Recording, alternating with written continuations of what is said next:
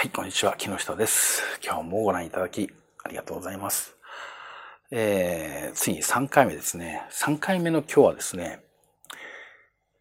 まずは発信しないっていうことですね。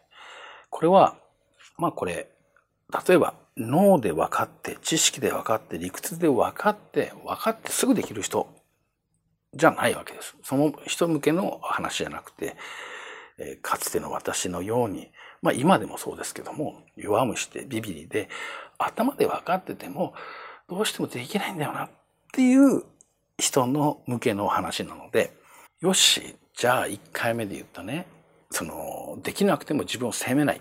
もしそれそれできたできたと。じゃあ2回目で言った自分はどんな向き合い方してたんだろうと。どんな世界を見てたんだろうと。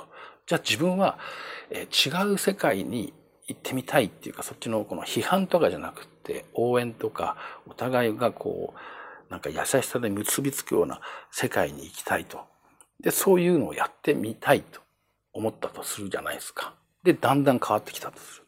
でもそこでまだ発信はしちゃダメなわけです。だってこれは弱虫とビビり用の話だからっていうことですね。えー、まず次のももうちょっと細かいステップ、発信までのステップで、えー、いきなり発信しないで、まずは受信者になるということです。受信者になるっていうのはどういうことかっていうと、発信をしている人を本気で関心を持つ人になるってことですね。えー、本気で、その人の言ってることを聞く人になるっていうことです。愛の反対って無関心とマザー・テレサだとか、まあ、あの、キング牧師とか、まあ、言っているそうでございます。それ、本当にそうだと思うんですね。あの、愛の反対は無関心なんですね。けれども、インターネット上でどうでしょうか？私たち、私の使い方ってのは、えー、かなり失礼な使い方をしてきたなと思います、今まで。それはどういうことかっていうと、例えばタイムラインに誰かの投稿が流れてきた。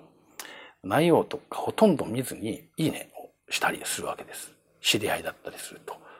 ほぼ内容を見ずにですよ。これってリアルの世界で考えてみるとどうでしょうか向こうから、えー、そこにあの友達が、えー、なんかこう熱く語ってたとしますよね。えー、テーブルの向こう側でしましょう。カフェとかで友達が一生懸命話してた。私が座ってた。えー、で、話してるのに、うん、なんかこう、全然話聞かずに横向いてて、あ、いいねっていうなんかこう、すごいこう、聞いてないのに、あ、いいねっていう気のない合図打ってる感じ？しませんか？もう本当に、まあでもそれが、じゃあインターネットの世界ではね、当たり前だと言われるかもしれないけれども、そういう常識がずっと積み重なっていくとどうなんだって話ですよね。自分の心がどうなっちゃうんだろうって話ですよね。本気で聞いてもいないのにいいねをするとか、えっと、なんだろう。まあ本当にこう流し読みで何にもこう、ちゃんとその人の発言をちゃんと受け止めてもいないのに、とりあえずいいねしときゃいいやみたいな。どうでしょうか？えー、発信をする側に自分がなった時に、え、もしかしたらこんなこと言っても誰も聞いてくれないよねって思うのは、結局は自分がそういう使い方をしているから、じゃないんでしょうかと。私はそうでした。私が例えば何かを発信をしようとした時に、えっと、どうせ誰も聞いてくれないよねとか、えっと、そんな風になんか思ってたっていうのは、結局そこが自分がそういうことだから、そういう風な思っちゃうっていうことですよね。ということは、まずは発信をするのじゃなくて、自分が、えちゃんと耳を傾ける関心を持って聞く受信者になるということです。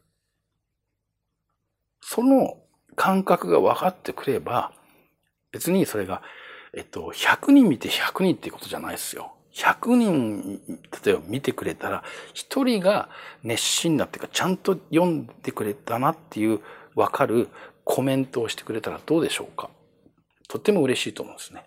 そうしたら自分が発信をした時に、100人中1人でもいいや、そういうふうに熱心に見てくれる人がいるんだっていう。それでいいんだっていうね。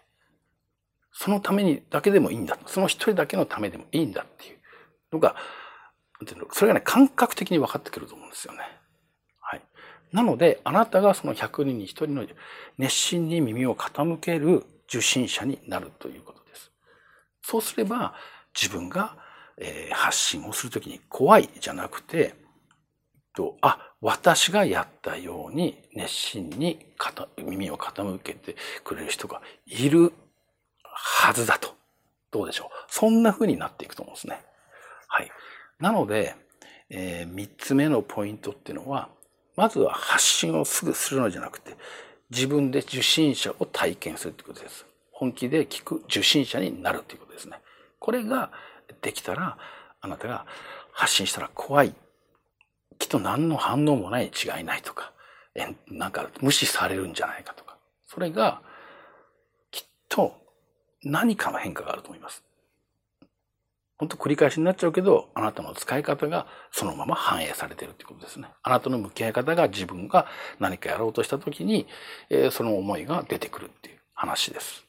はい。ということで、えー、第3回は、えー、あなたがちゃんと話をね、熱心に聞いてあげる人になるという話、おは、というお話です。今日もありがとうございます。